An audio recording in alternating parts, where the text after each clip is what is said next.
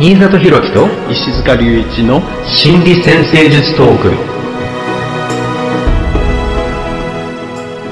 このポッドキャストでは先生科の皆さんに役立つ内容をざっくばらんにお話ししていきます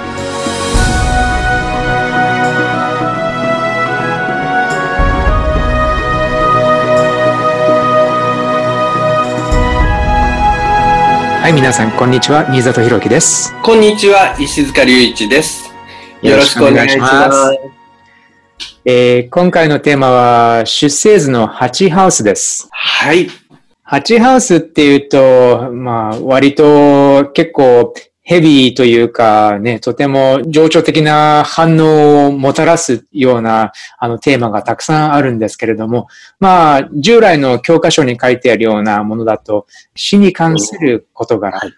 そして、えー相手の財産とかっていう、相手の財産、または共有財産みたいな、そういう観念もあって、あとは、セックスっていう概念があって、これはセックス、そして相手との深い情緒的なつながりっていうようなあの関係。そしてもう一つは、オカルトっていう考え方もありますね。オカルト。まあ、多分、占いとかもここら辺に入るんだと思いますが、まあ、それ以外にもいろいろちょっと、え目に見えないような、まあ、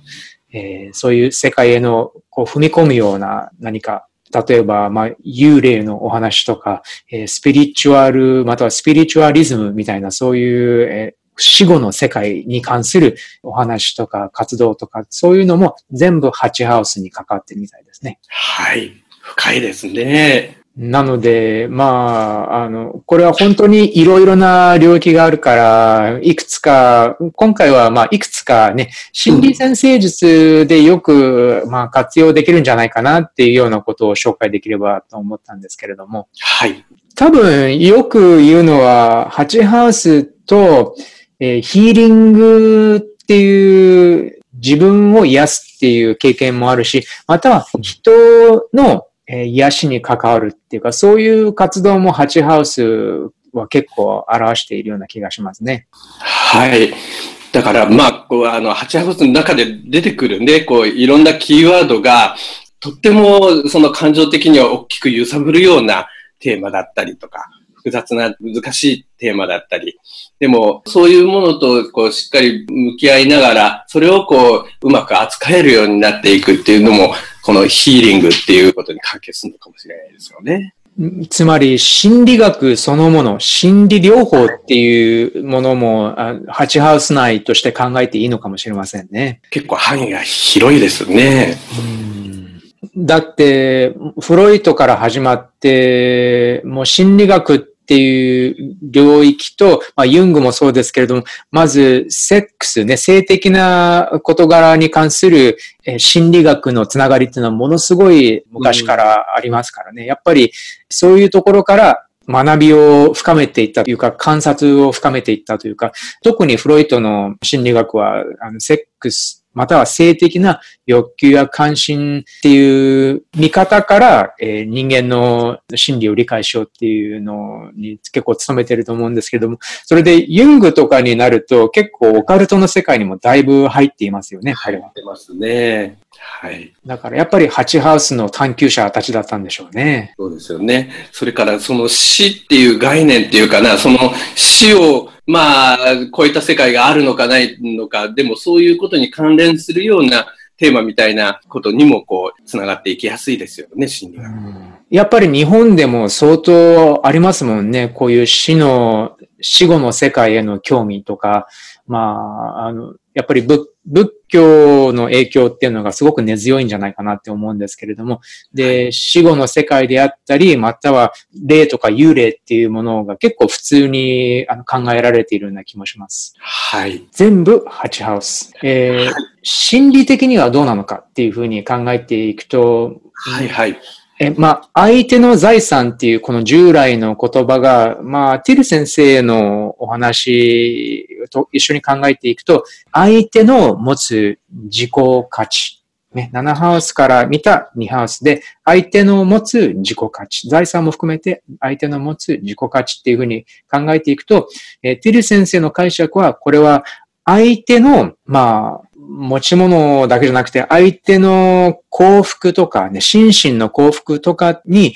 貢献していく可能性っていうこと。これがやっぱり、だから、まあ、お医者さんだったら、肉体的に、ね、医学的に人の健康、体の健康に貢献できる。心理療法、心理セラピストの方だったら、まあ、カウンセラーだったら、えー、そういう会話や心理学を通じて人の心の健康や癒しに貢献できるっていう、そういう感じの見方をティル先生はされているみたいですね。はい。もう一つよくティル先生のまあ、言葉で覚えているのは、人を褒めること、相手を褒めることっていうことについて、ティル先生がよくされるお話で、ハチハウスが健康的に機能していない場合は、人から褒められた時にうまく対応できない。っていう、だから褒められるのがあまりよく褒められたのにありがとうって素直に言うことができない。褒められても、いや、自分はそんなことはないですよっていうふうに自分を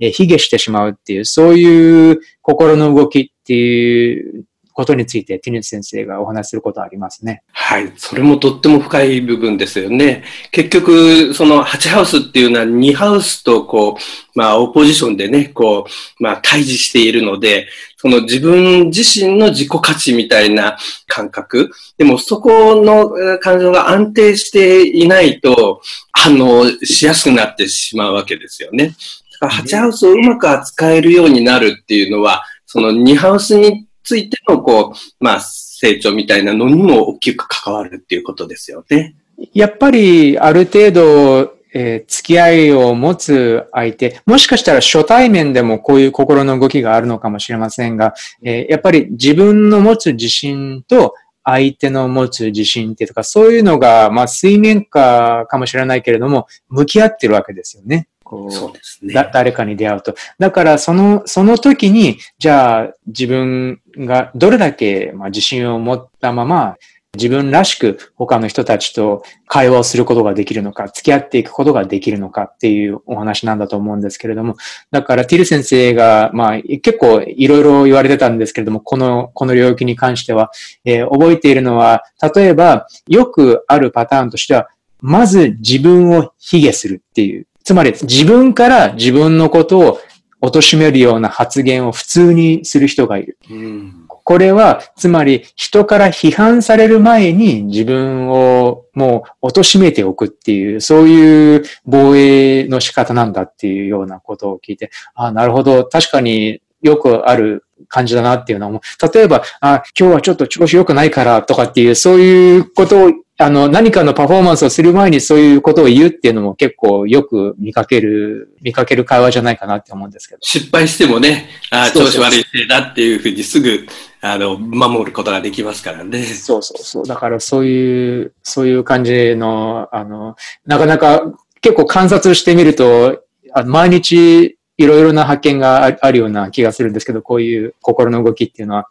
あとは、相手を褒められない人っていうことについてもおっしゃってましたね。なかなかね、あの、いろんな感情が動く部分ですからね。これ、あの、えっと、7ハウスと8ハウスと、こう、あの、まあ、ちょっとセットにして考えてみると、また深まるかもしれないですけど、7ハウスは、例えば、いろんな人と、こう、まあ、やりとりができるようになっていくみたいな、それも、こう、表向きのね、こう、やりとりが、こう、できるようになっていくっていうところを考えたときに、ハチハウスっていうのは、その、まあ、範囲だけじゃなくて、こう、深さを作っていく。一人一人に関しての深さを作っていくっていう方向で考えてもいいかもしれないですよね。うんあの、一人一人の相手のことをより深く知るっていう感じですか？そうですね。だから、より表面的ではいられなくなるわけですよね。うんうん。だから、それぞれの、その、相手に対して、個人的な独特な、こう、やりとりを、こう、始めなくてはならないので、だから、単純な、こう、パターンっていうのかな？その、まあ、礼儀とか、その、表で誰にも通じるようなことだけのやりとりじゃない次元に向かう必要があるのかもしれないですよね。あ、それは結構、あの、わかりやすいと思います。や、やっぱり、社交儀礼を超えた時点で、まあ、付き合いが深まるっていうことは、やっぱり他の人たちの、まあ、え弱点であれ、え長所であれっていうことにつれ、だんだんだんだん深く知っていくことになりますもんね。そうですよね。だからその辺にこう、その線を、社交辞令の線を超えて深まっていくと、今度はその自分のそういう部分もこう表現しないとやりとりができない次元になってくるから、だから大きな反応が出てくるかもしれないですよね。そうですよね。えー、つまり自分を表現するっていうことは、まあ自分の例えば、まあ希望であったり、欲求であったり、または自分の持っている恐れとか、えー、まあ、喜びとか、そういったものを、やっぱり素直に表現できるっていうことだと思うんですけれども、それができない場合、もしかしたら自分を表現すると自分の価値が下がってしまうかもしれない。相手に失望されるかもしれない。こういう心の動きっていうのはやっぱり2ハウスと8ハウスの相手で、2ハウスと8ハウスが向き合った時に、相手と向き合った時に自分が劣等感を感じてしまう場合とかって、そうそういう場合にはやっぱりなかなか素直な自分を表現できないかもしれない。こういう動きっていうのも、もしかしたらこのハウスも関連しているんでしょうね。そうですね。うん。とっても深い次元ですよね。うんで、ティル先生、えー、曰く、相手を褒められないっていうのは、相手を褒めたら自分の価値が下がるかのように感じてしまうからだっていう。うん本当は全然そんなことはないし、むしろ逆だと、むしろ逆なんですけれども、だけど、素直に相手を褒めてあげることができないっていう。こういうのも意識して、ティル先生結構生徒さんたちとかに教えていて、だから褒められたらしっかりありがとうって言うべきだとか、そして必ず人のいいところを見つけて褒めるようにするべきだっていうのは結構トレーニングみたいに行っておられたような気がしますね。そうですよね。これちょうど2ハウスと8ハウスがオポジションになっているから、だから意識としては、あの、動きに移す前は、あ、これ連動して動きそうだなっていうふうに感じやすい領域にあるっていうのはわかりますよね。うん、でも実際に行動に移してみると、中身がこう、しっかり出てくると、表面で見えてたのとはちょっと違う体験になるから、うん、だからその経験的には、その実際にこう表現することで深まるんでしょうね。うんうんうんあとは、もうちょっと深い領域に入っていくと、まあ、これは多分少なからず、まあ、4ハウスも8ハウスも12ハウスもそうだと思うんですけれども、抑圧された無意識の領域。普段の表層意識よりも深い部分にある心理的なエネルギーっていうのに触れる領域なんじゃないかって考えているんですけれども、8ハウスでよく言われるのは、もちろん、あの、まあ、セックスとかオカルトとか死に関わることっていうのは当然、時にはものすごい恐怖感っていうのを、特に死に関することっていうのは、ものすごい恐怖感っていうのがあるかもしれないし、で、まあ、セックスに関する感情だったら、それもやっぱりとてもすごい現象的な感情っていうのがあると思うんですけれども、つまり、礼儀とか社交辞令とか、なんかそういったものを取っ払っったもっともっと深い部分にある現象的な感情っていうのが多分8ハウスでも経験するんじゃないかと思うんです。はい。まあ、この水のサインに関連するハウスですよね。だからまあ、水のエレメントのテーマも、あの、まあ、基本的には通じるものがあるかもしれないですけどね。うん、この深い感情の共有みたいな部分っていうことですね。ねだから、8ハウスにたくさん天体が入っていたりすると、おそらく、まあ、あの、こういう私の受ける印象としては、何らかの形でトラウマならトラウマとかそういうものを通じて、えー、抑圧されてしまう激しい感情っていうのがあるっていうことなんじゃないかっていうふうに考えています。はい。まあ、水のエレメントの感情自体、あの、まあ、えー、っと、現象的なものから、こう、表面的な、あの、まあ、日常的な気持ちの動きまで、こう、いろいろあると思うんですが、うん、あの、水のサインでも、その、カニ、サソリ、ウオであって、で、8ハウスはサソリに当たるんですよね。で、12ハウスの方がウオに当たるんだけど、この8ハウスと12ハウスは、まあ、ナチュラルルーラーが冥王星とか海王星とかね、うん、あの、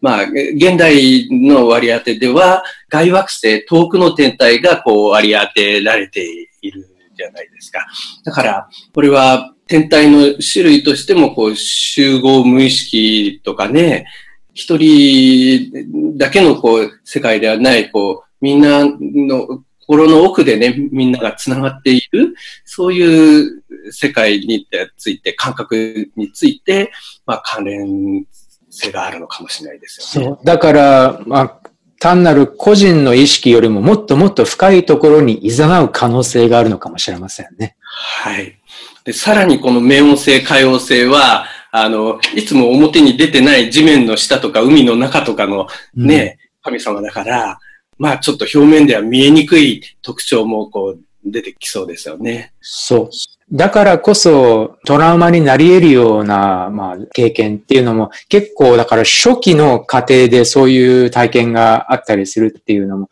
やっぱり少なくないんじゃないかと思うんですけれども。はい。はい、まあだからそれが何かこう舞台の物語だとしたらそれが多分第一幕なんじゃないかと思うんですよ。まず物語の始まりはそういう例えば、ものすごい激しい経験とか激しいトラウマっていうのを通じて、その冥王星っていうイメージからいくと、やっぱり地面の中に閉じ込められてしまうような自分がいる。だから自分の中の何かの部分、まあ、天体で表されている何らかの感情が、そういうトラウマなり何なりを通じて、意識下に閉じ込められてしまうっていう、そういうのが、まず物語の始まりなんじゃないかと思うんです。はい。この冥王星って、あの、まあ、ちょっと単純化したイメージでは、掘って埋めたり、埋めたものを掘り出したり、みたいなね、そうそういう動きでイメージすることができるかもしれないですが、それは最初何かをこう埋めていくようなプロセスっていうのもあるのかもしれないですよね。で、それが、まあ、気象転結っていうのかもしれないんですけども、最初の物語の最初の部分でそういう抑圧されたものを、だから埋まってしまったものを掘り出す作業っていうのも多分、その次に行うべき作業なんじゃないかなって思うんですけれども。で、その掘り出す作業っていうのが、まあ、心理先生術ならではなんですけれども、やっぱりそういう心理的な洞察を得るっていうことでしょうし、心理的な癒しを経験するっていうことなんだと思うんですけれども、それでいろいろな感情を認識して受け入れて、で、自分に統合していくっていう、まあ、概念があると思うんですけれども、だんだんだんだん自分のものにしていって、負の感情みたいなのをだんだん解放していければいけるほど、だんだんだんだん失われていたエネルギーを取り戻す。つまりそれは死から再生、ね、死と再生、つまり一回なくなってしまったものがまた生まれ変わるっていうか、そういう、それくらいドラマチックな感じの変化につながる可能性がある。心理的な変化につながる可能性がある。それこそ、サソリ座の、ね、不死鳥っていうサソリ座のイメージがありますし、冥王星もやっぱり死と再生、破壊と再生っていうあのイメージがありますから、やっぱりハッチハウスにも少なからずそういうドラマチックな変化の可能性っていうのは秘められているんじゃないかと思うんですけど。まさにその変化の起こっている場面、舞台っていうことですよね。で、それは、まあ、あの、カウンセリングだけっていうわけじゃなくて、もしかしたら大事な相手、大事なパートナーとの性的なつながりを通じて自分の深い傷が癒されるっていう、そういう経験にもなるのかもしれないしね。うん、そうですね。あの、水のエレメントについて私がよく考えるんですが、あの、一つで水のエレメントって、その過去の経験を振り返ってまとめるっていう、その体験的に、その感情的な部分が特にですけどね。なるほど。えー、そういうようなプロセスっていうのを考えるんですが、例えば、4ハウスの場合は、あの、自分自身のその過去の経験をまとめて、で、自分に似たようなものっていうのかな、自分の周り、えー、だからルーツに結びついていくみたいな、うん、そんな形でのそのプロセス、それを考えるわけですが、でもこの8ハウス、まあ、サソリのテーマにも共通しますが、これは自分の過去の体験と他人の自分とは全然違う経験をしてきた他人の過去の体験を、まあ、比較しながら、お互いに理解をしながら、うん、えー、それで、こう、つながっていく、吸収していく、一体となっていく。そうすることによって、まあ、それは自分とは違うものに、こう、一体化していくっていうことだから、あの、結局、えー、違うものになっていく過程みたいな形に考えることもできるんじゃないかなと思う。うそうですよね。相手の深い感情に触れるっていうのも、ものすごくハチハウス的な体験ですよね。そうですよね。だから、その、その感情っていうのはいろんな経験からできてくるから、そういうどんな経験を積み上げてそういう感情につながってるのかっていうところも含めてね、理解できていくと、なんか見えてくるものがあるのかもしれないですよね。それで、特にハチハウス的だなって思うのは、相手のそういう深いお話、まあトラウマかもしれないし、ヒーリングかもしれないし、そういうお話を聞いていくうちに、自分の中で浮上してくる感情が出てくるっていう、そういうのはよくハチハウス的な動きだと思うんですけれども、で、それにどういうふうに反応していくか。例えば、慣れないうちは、その感情に耐えきれずに、その感情を受け入れることができなくて、相手を批判したり、拒絶したりするっていう、そういう反応の仕方をするかもしれない。はい。だから、相手が見せる弱さっていうのが、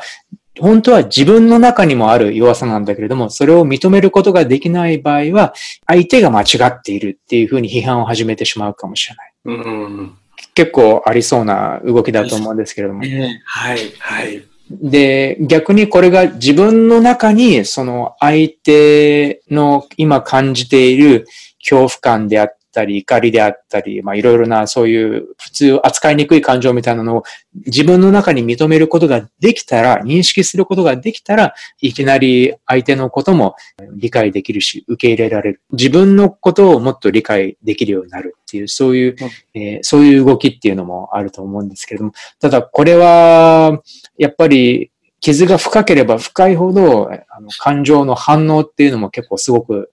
強くなるような気がしますね。そうですね。だから、結局、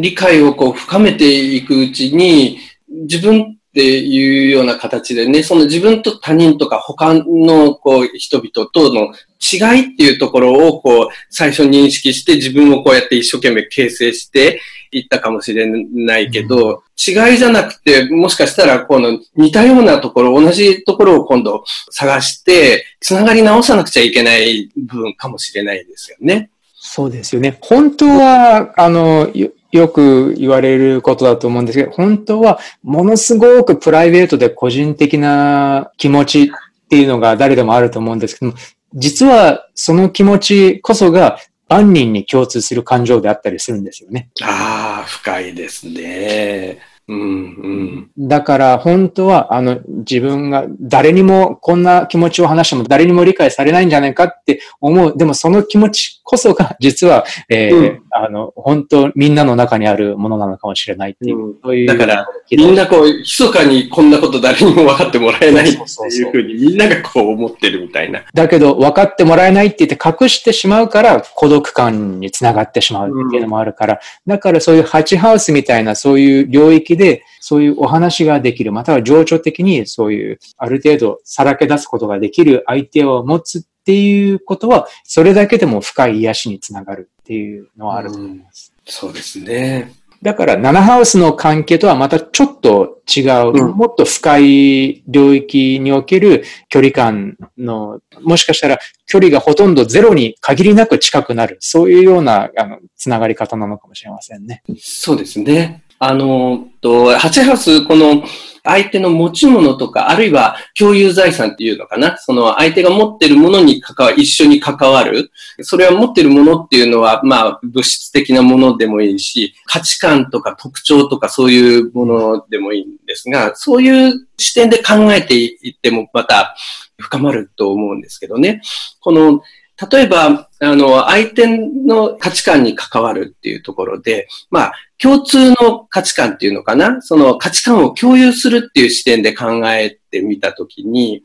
よく私がこう想像してみるのは、一緒にこれを大切にしようねって言ってるものがあって、まあ、お互い、あの、相手といるときには、そのことをよく意識しているんだけど、相手がいないときに、そういう部分を本当に大切にしているかどうかっていうところが問題になってくることもあるかもしれないですよね。それで、重要になってくるのは、相手が見てないときに、その共通の価値観を大切にできているかっていうことかもしれないなっ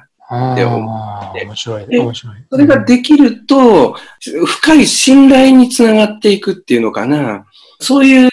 なんていうのかな、証拠みたいなのがこう、積み重なっていくことで、あ、この人は本当に信頼できる人だ。一緒の価値観を共有しているよっていうふうな感覚ができていくんじゃないかな。えー、そんなふうに感じたりするんですけどね。この信頼の、深い信頼っていうのは、やっぱりハチハウス的な関係においてテーマになりそうですよね。はいはい、例えば、ただ単に相手のお金を扱う自由をもらうっていうこともものすごい信頼ですもんね。うん。そそ、んなの多分、あのね、一人か二人、二人もいないかもしれませんしね。自分の財産を任せられる相手なんて。うん。ね、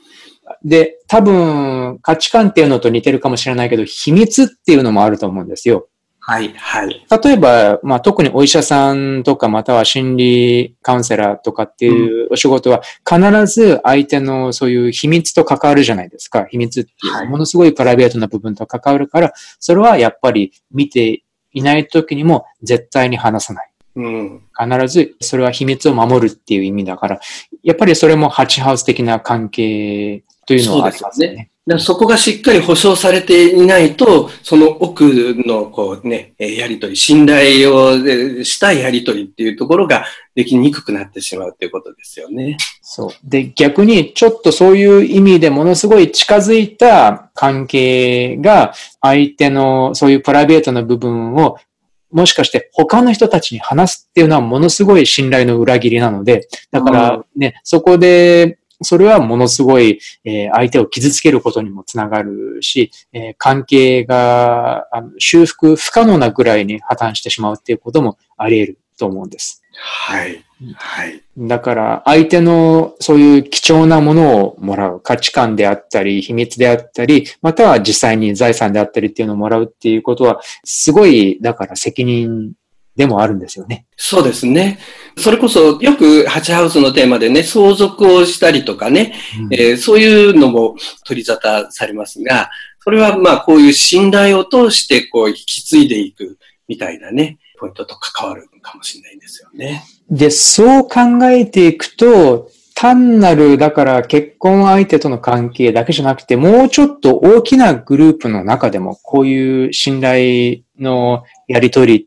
ていうのはあるような気がしますね。はい。ビジネスでもそうだし、会社の中でもそうだし、だからそういうものを、え扱える、または扱わせてもらえる立場っていうのはハチハウス的なものなのかもしれない。うん。あの、だから、あの、どっか実際にね、その文化を共有している人々が、その表面的なプロセスとして共有しているルールみたいなのを共有するところはあって、それはその土星のね、こう、世界かもしれないですけど、うん、そのルールの背後に、その、あの実際には、あの、こういうことが起こって、こういう部分はこういうふうにされるべきだ。それをこう、えー、共有しているところがあるのかもしれないですよね。うん、で、まあ、それこそ、例えばお金、あの、みんながこの同じだけのこう価値観をそのお金に重ねていって、で、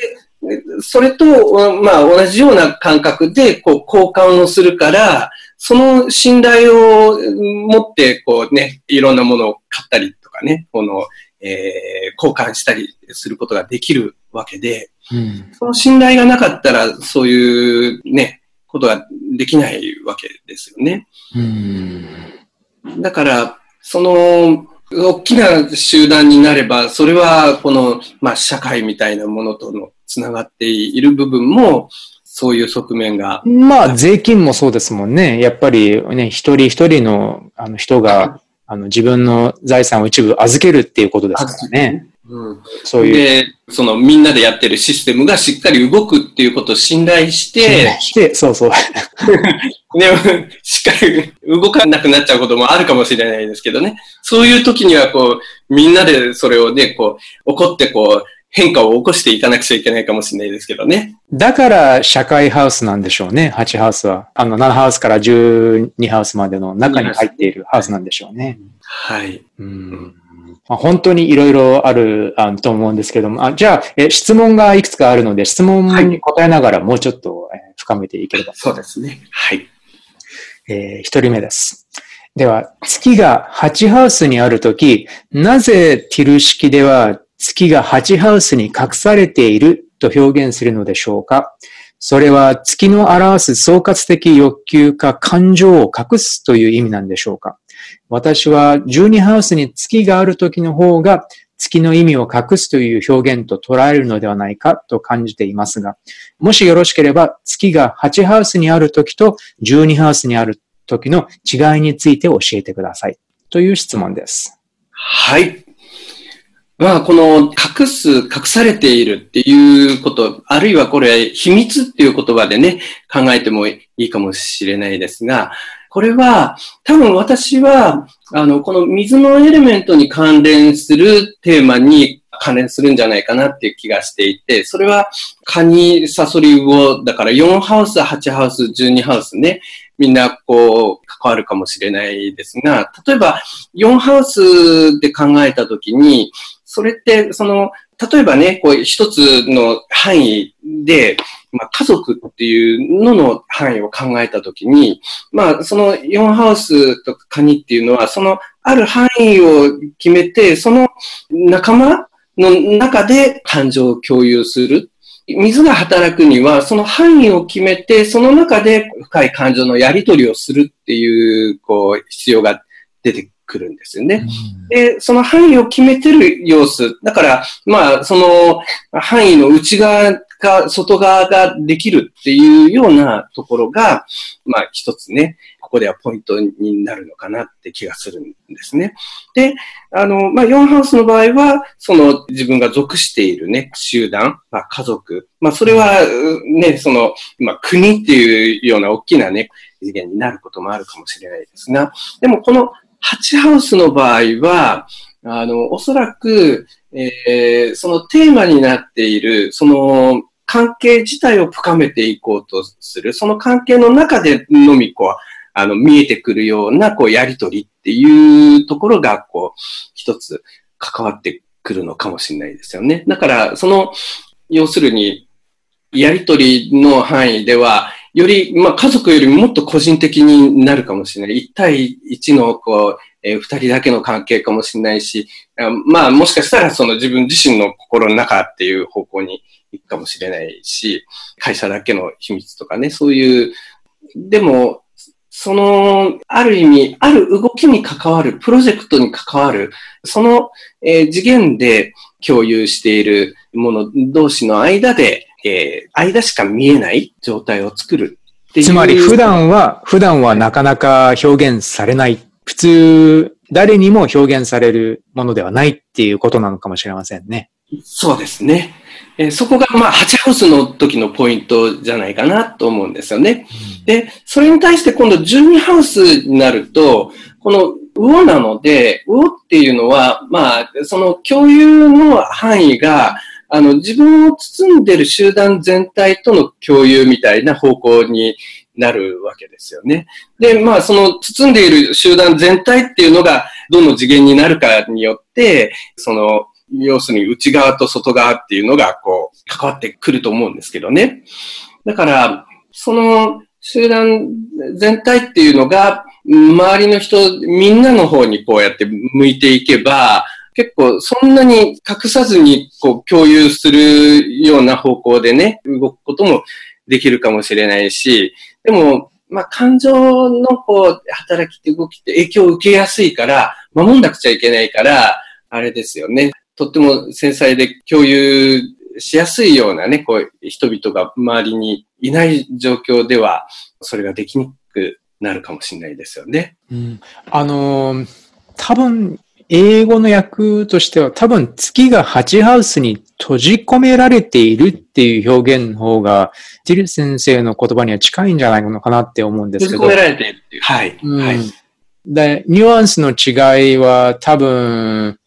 つまり自分でもなかなかアクセスしづらい。自分でもなかなかちょっと自分の感情を気軽にアクセスして表現することができない。そういう感じを受けるんですけれども、それはやっぱり多分、そういう、まあ、トラウマなり、少なからず情緒的な抑圧っていうのが、そのね、物語の最初の段階で存在するからこそ、なかなか、だから簡単に表現できないっていう感じなんじゃないかなって思うんですけどね。閉じ込められているっていう表現については。うん。はい。ただ、それが、まあ、だんだんだんだん物語が進んでいくうちに、ね、だんだん個人の月が成長していって、ハチハウスにおける領域において成長を続けるうちに、だんだんそういう、やっぱり今おっしゃっていただいたように、秘密を任されるような、秘密、信頼されるような、そういう立場を得るにつれ、その月の本来のエネルギーっていうのがだんだんだんだんそういう限られた領域で表現されるようになっていくのかもしれないというような感じかなって思ったんですけども、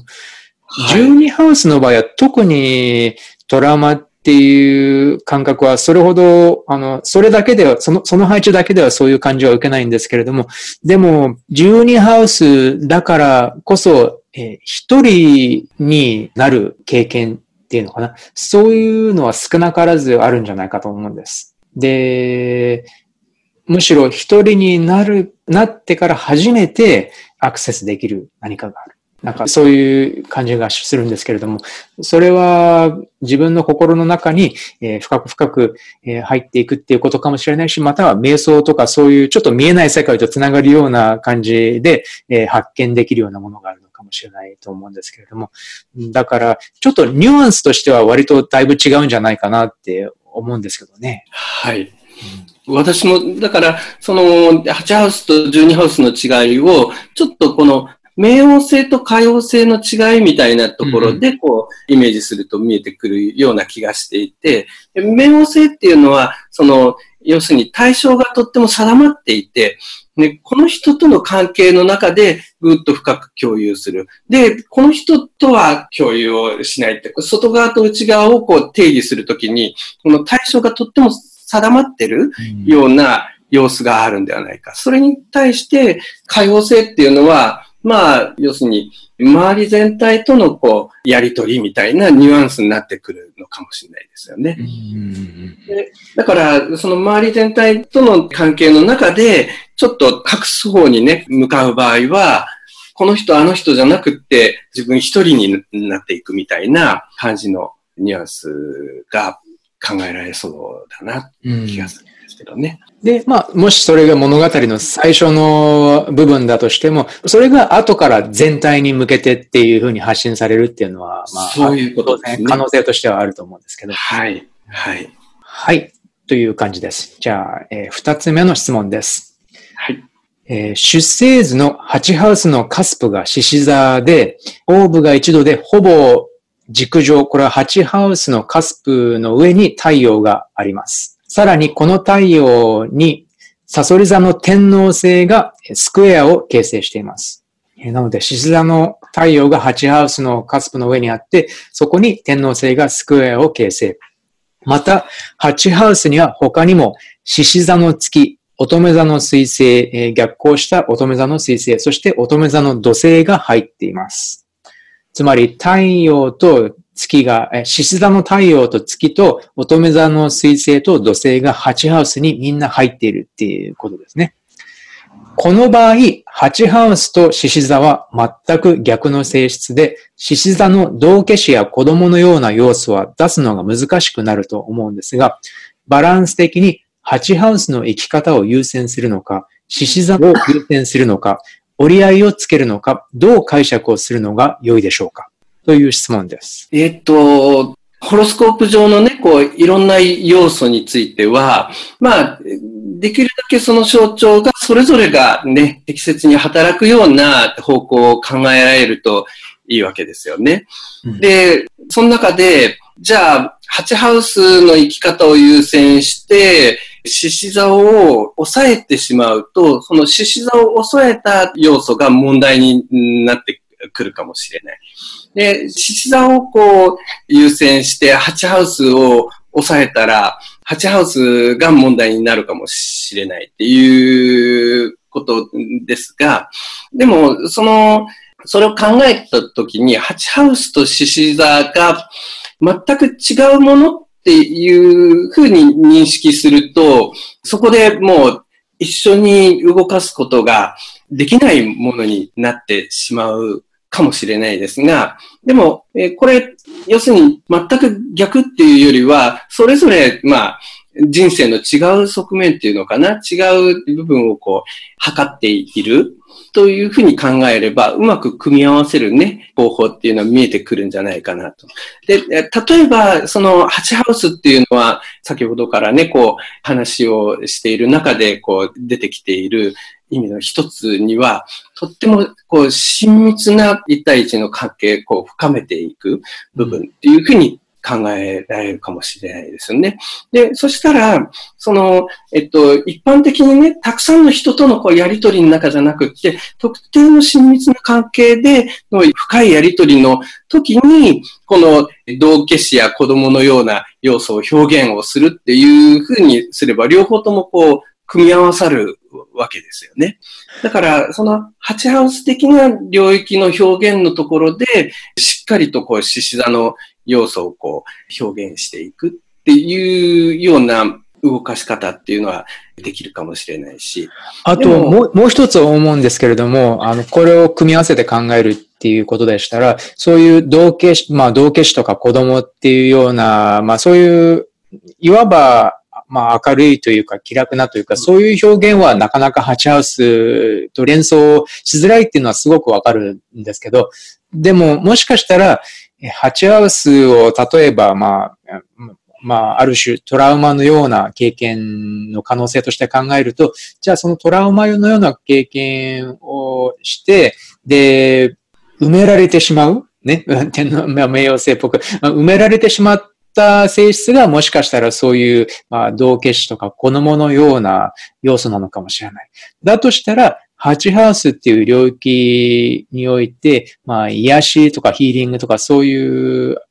そういう経験というか成長が進めば進むほど、そういう獅子座の要素っていうのを取り戻すことができるんじゃないかっていうふうに考えてもいいと思うんです。うん、そうですね。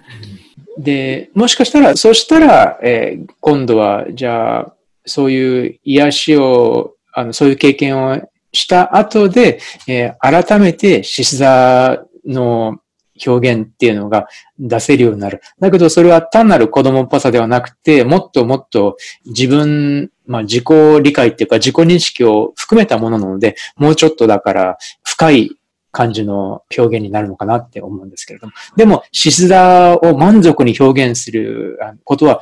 可能だと思うんです。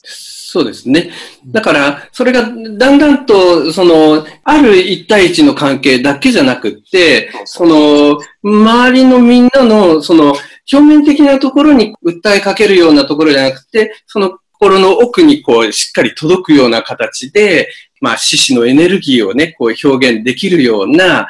力にね、いろんな人々のその心の奥の物語みたいなのを分かっていくと、そういうところにこう、その獅子座のエネルギーをね、こう伝えるような形で関わることができるようになっていくかもしれないですよね。ほら、結構、あの、俳優さんとか女優さんって、ハチハウス系のエネルギーっていうのは結構強いと思うんですよ。で、はい、まあ、ホロスコープを見てもそうだと思うんですけれども、うん、でそれはやっぱりどういう役を演じていたとしても、その瞬間、そのね、彼ら、彼女たちの表現している感情っていうのは本物のものだから。うんね、あの特に、まあ、偉大な、あの、まあ、俳優って言われるような方たちほど、その本物の感情を自分の中でアクセスして表現しているわけなので、っていうことは、やっぱり自分の中のそういう、あの、すごく深く激しい感情っていうものも自分のものにしなければいけない。そういう意味で、あの、そういうイメージをこういう8ハウスと獅子座の融合っていう意味で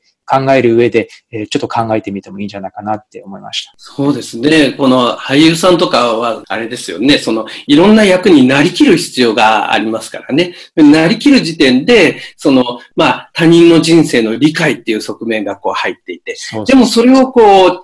ね、劇的に表現するっていうところで獅子座を動かしてるような感じありますよね。うん、だからやっぱりちょっと、あの、俳優みたいな舞台のお仕事とハチハウスっていう領域は結構深く関わっているような気がするんですけどね。うん。はい。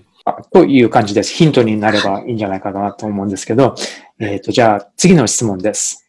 周りの人を見ていると、他の人のためにどれだけ自分の時間やパワーを使っているかということが、その人の器の大きさもしくは徳を示しているようにも思います。器の大きさ、または徳ですね。人徳の徳ですね。徳を示しているようにも思います。で、それに対して有形無形の恩恵を受け取っているようにも思えます。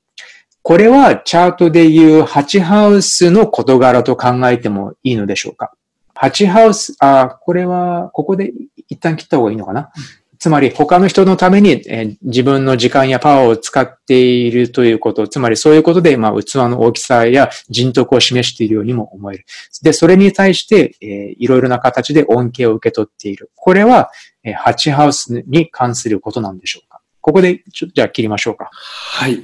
まあ、一つハチハウスもそういう方向っていうふうに考えていいと思いますが、まあ、他の人に向けて動くっていうことは、まあ、ある意味、こう、西半球のテーマっていうふうに考えることもできるし、あるいは、公っていうかね、こう、えー、多くの人と共有しているところにエネルギーをかけていくっていうのは、こう、まあ、南半球とか、社会天体のね、えー、テーマっていうふうに考えてもいいんですけど、でも、大抵は、それらのテーマとその自分のテーマをこう重ねながらね、こう動いていくっていうところがあると思うんですよね。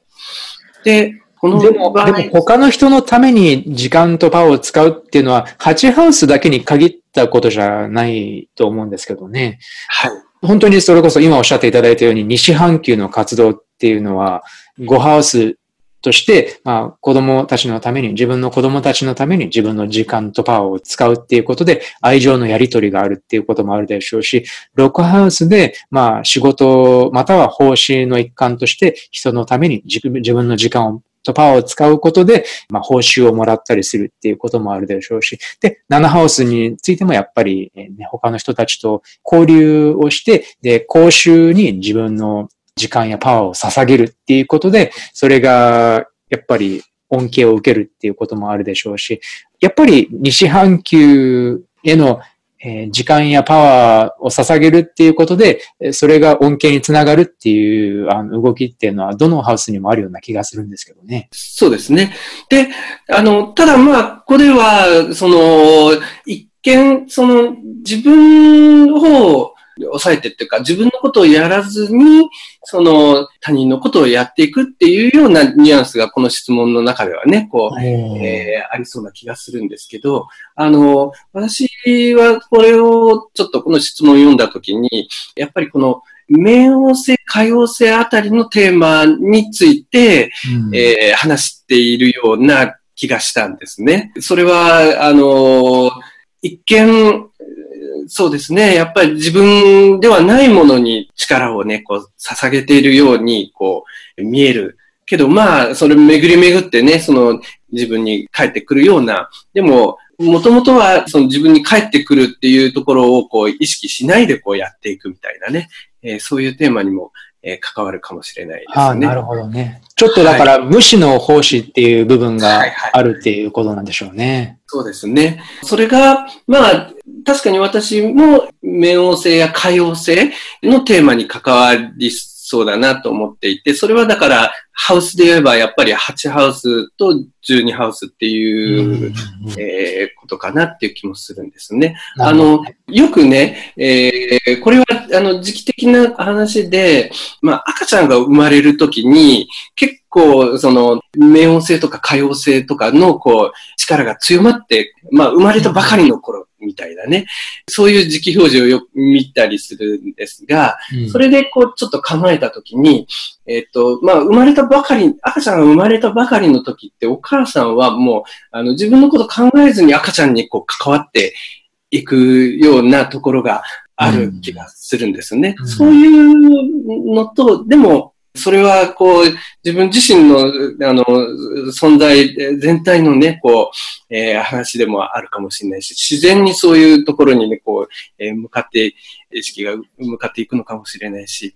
そういう部分も、こう、関わってるのかもしれないですけどね。まあ、それも、こう、ちょっと、可用性、冥王星の次元の意識がこう働いてる様子なのかなって気はします。うん。なるほどね。あの、結構深い質問なんですよね。うん。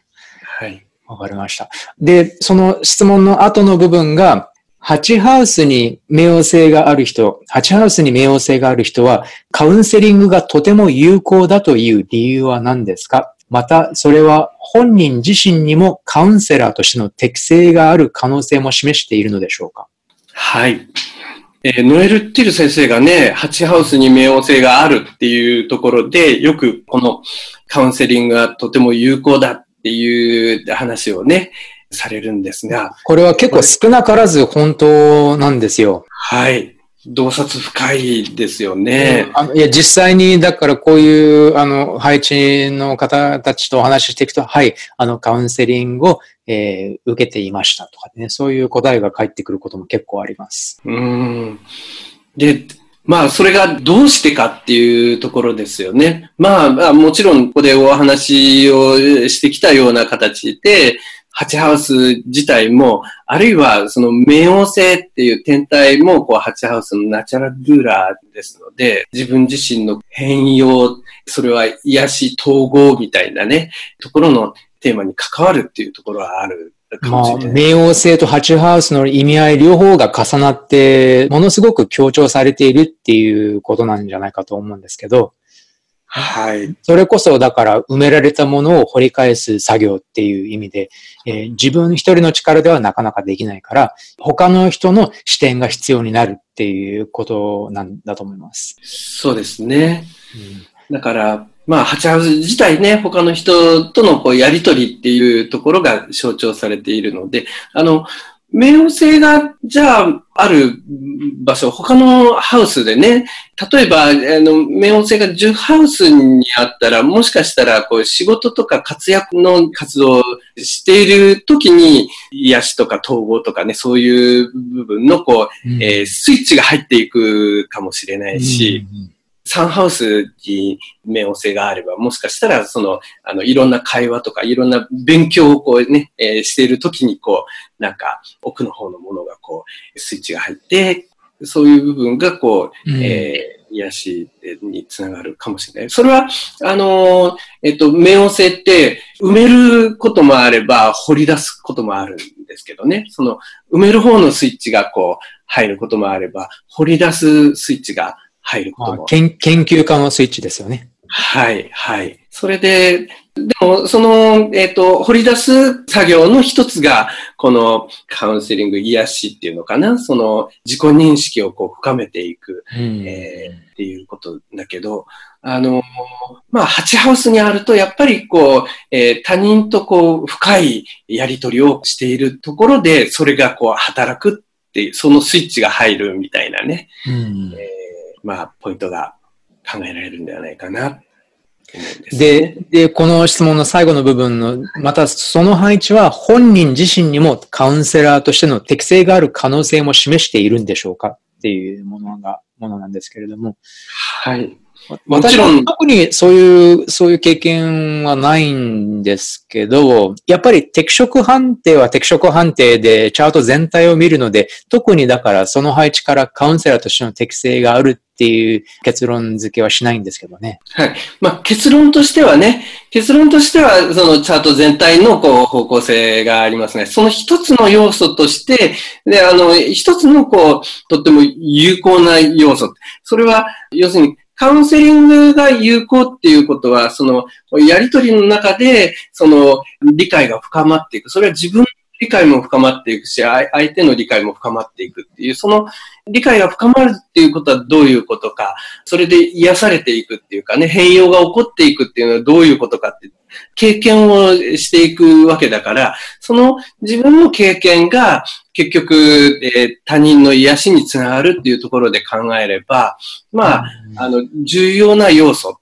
ていうのが、テーマがここにある。まあ、その物語のだいぶ終わりの方で、そういう、そこまでね、あの人、他の人たちにそういう自分の経験してきた、ね、癒しの旅路みたいなのを提供できるくらいになった時に、えー、そういう表現として現れる可能性って考えるのはいいのかもしれませんね。そうですね。うん、はい。だからまあ、一つの要素としてとってもあると思いますけどね。うん、まあでも、じゃあ、果たして仕事としてそれが有効になるかっていうのは、さらにね、こう、ホロスコープ全体でそれをね、組み立っていく必要は、うん、そう思います。うん、はい。で、えー、最後の質問です。えー、ハチハウスの土星は、特に相手と深く融合しようとすることと、それに対する抵抗感という相反する要素があるのではないかと思うんですが、それを克服するための良い方法があれば教えてください。逆に癒しのプロフェッショナルになると良いようにも思うのですが、という質問です。はい。まあ、土星っていうね、天体自体ね、まあ、ここではこう抵抗感っていう言葉でね。抵抗感というか、恐怖感っていう言葉の方が近いのかなって思うんですけどね。そうですね。なってますが、その、えっ、ー、と、まあ、その、恐怖とか、あるいは苦手意識とかね、うん、あの、なかなか最初は、こう、とっつきづらいような感覚が、こう、働く可能性っていうのは考えられるわけですが、でもまあ、土星自体はね、とっても長期的な目標にしてね、追求していくと、まあ、大きな達成感みたいなのが、こう、得られやすいようなポイントがあると思いますので、だから、他人と深く融合しようというときに、土星のテーマのいろんな側面をしっかり意識しながら進めていくといいのかもしれないですけどね。あの、土星は例えば構造化していたりとか、ルールがあったりとかね、そういうことがあると、扱いやすくなるので、その、一つね、こう、工夫としては支えとして、その、何かパターンみたいなもの、構造みたいなものをこう、ちょっと作りながらこう、進めていく。えー、あるいは、土星っていうもの自体、時間をかけてゆっくり進むみたいなね、テーマがあるから、まあ、そういうような工夫をしてもいいのかもしれないなと思う。まあ、構造とか境界線とかっていう土星の意味について考えるんだったら、確かに、まあ、おっしゃって、あの、質問された方がおっしゃっているように、癒しのプロフェッショナル、つまり仕事としてハチハウス的な領域に関わるっていうのは、確かに可能性の一つなんじゃないかと思うんですけれども、でも、多分、その、相手と深く関わることに関する、まあ、苦手意識、抵抗感っていうのがあるとしたら、えー、まあ、これは、今回お話ししてきたハチハウスのテーマと踏まえても、えー、多分父親っていう象徴じゃないかと思うんですけどね。うん、土星と父親っていう象徴は、まあ、結構、なかなか、こう、離れづらいものがあるので、うん、切り離しづらいものがあるので、やはりだからこういうトラウマであったり、掘り下げるべき内容の中に父親との関係っていうのについて考えることがすごく有意義なんじゃないかなって思うんですけどね。あはいはい。そうですね。で、それが、その、恐怖感なり、劣等感なりね、そういうような感情、感覚の背後にあるわけですよね。そしたら当然それが、特に女性がこういう配置を持っている場合には、パートナーの男性との間の関係に、そういう少なからず父親との関係が投影されてしまうかもしれない。男性がこういう配置を持っていたら、父親が表現していた見本、もしかしたらネガティブな見本っていうのが自分に少なからず影響しているのかもしれない。うん、で、それが、えー、相手と親密な関係になるときに、いろいろな父親からの影響みたいなのが、えー、すごい、あの、情緒的な過剰な反応につながってしまうかもしれないとか、あの、いろいろな現れ方はあると思うんですけれども、でも、この場合のキーワードは父親でいいんじゃないかと思います。はい。で、それをしっかり理解をしていけば克服していく方向がこう見えてくるっていうことですね。そういうそ、そういうことなんじゃないかなと思います。ハチハウスのプロセス自体は変わらなくて、ただ単にそこにある天体やサインっていうのが、どういうものを通じて、そういう癒しの経験っていうものにつなげていくのかっていう、そういうヒントになるんじゃないかと思うんですけど。はい。という感じです。はい、でも結構いろいろな、いろいろな方面に広がりますよね。ハチハウスっていう、一つのハウスで考える。まあ、というわけで、まあ、本当にね、まあ、死と再生、相手の財産、えー、性的な関係、もしくはオカルトまで、本当に、えー、そういう従来の定義から、本当にいろいろな表現につながっていくし、で、情緒的にもものすごい深い意味を持ったハウスだと思うので、また皆さんが、えーね、出生図を分析する際に、こういった考え方がヒントになればいいのではないかと思います。ありがとうございました。はい、ありがとうございました。